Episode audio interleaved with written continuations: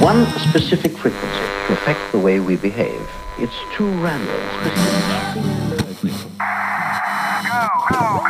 Подпольное радио.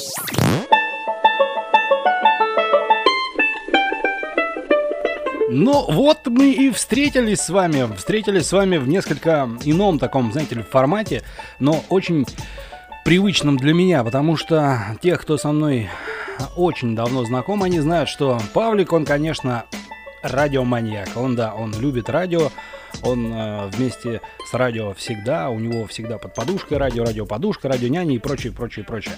Первое, э, что, э, так сказать, пришло в голову, ответить на вопрос.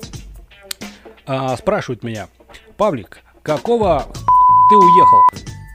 Да, слушайте, просто взял да уехал. Ну вот так мне захотелось. Я вообще предпочитаю по жизни делать э, исключительно те вещи, которые мне действительно по душе и очень нравятся. Для чего я, собственно говоря, это все затеял?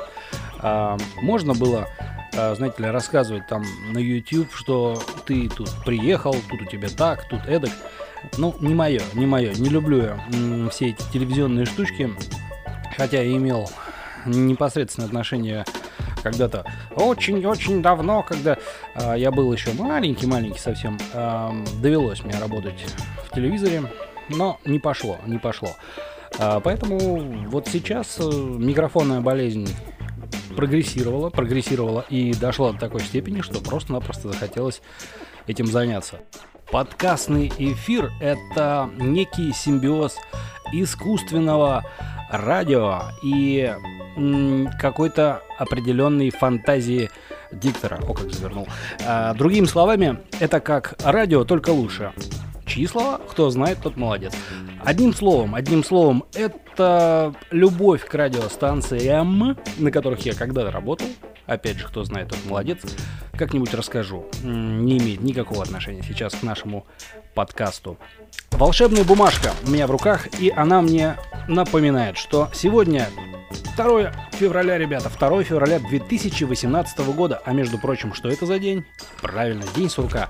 Хотелось бы в этом подкасте рассказать, что думает среднестатистический гражданин Соединенных Штатов Америки об этом празднике, насколько это важно, не важно и так далее.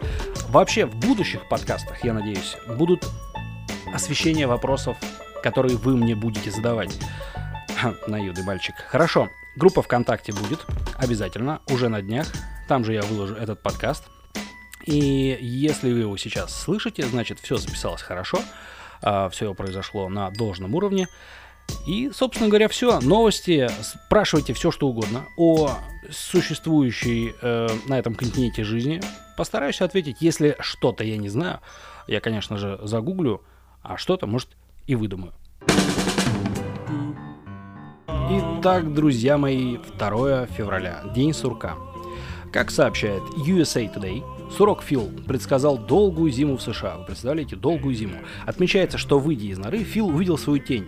По традиции, если Сурок выходит из норы и пугается своей тени, значит зима продлится еще 6 недель. Но если он не замечает своей тени, это означает, что скоро придет весна. Ну, что я могу сказать на этот счет? Э, с одной стороны, вроде как э, предрассудок, да, ну, такие предрассудки очень помогают заполнять пустоты в душе, я бы так сказал. Слушайте, надо записать. А граждане Соединенных Штатов Америки вообще очень ценят подобного рода традиции и не считают их зазорными, несмотря на то, что вроде как все люди э, современные э, записывают подкасты и ездят на современных электрокарах. Ну, кто-то ездит, кто-то нет. А не суть. Подобного рода ну не знаю даже как назвать, наверное, особенность менталитета. А, я думаю, что это неплохо. Ну, любят они такие праздники.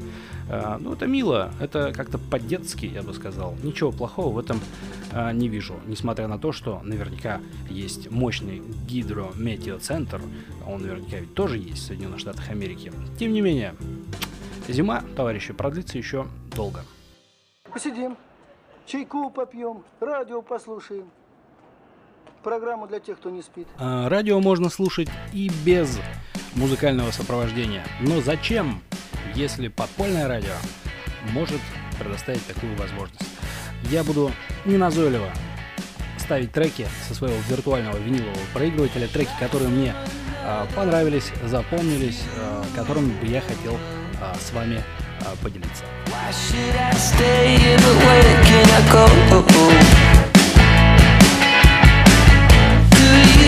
Father.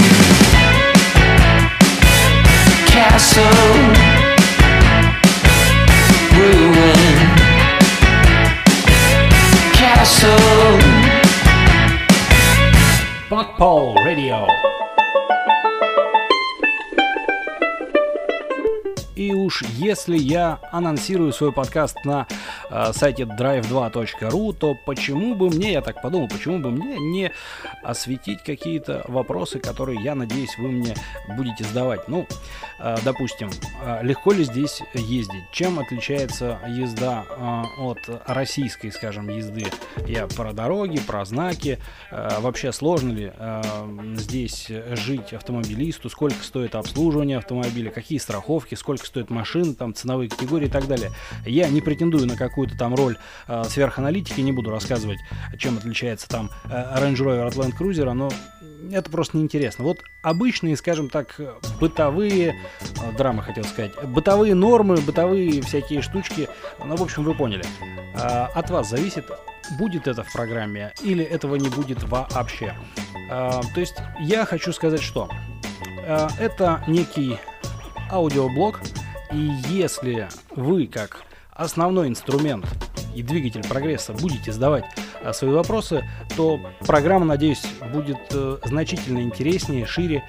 И неплохо бы узнать, э, какой все-таки хронометраж был бы оптимальным, потому что э, пятиминутные, скажем так, ролики на YouTube смотреть можно, десятиминутные уже а вот что касается такого, такого формата, сколько вы выдержите, сколько вы сможете Павлика слушать, пока он вам не надоел. Одним словом, это первый э, пилотный выпуск. Э, будет немножечко все по-другому впоследствии. Я думаю, что вообще все сломаю, все заново сделаю. Если формат вас устраивает, если вы готовы сотрудничать, если вы готовы меня слушать, если вам это нравится, ну, вдруг, я не знаю. А, дайте знать. Ну, в общем, такие дела, ребята. У меня все. Всем пока.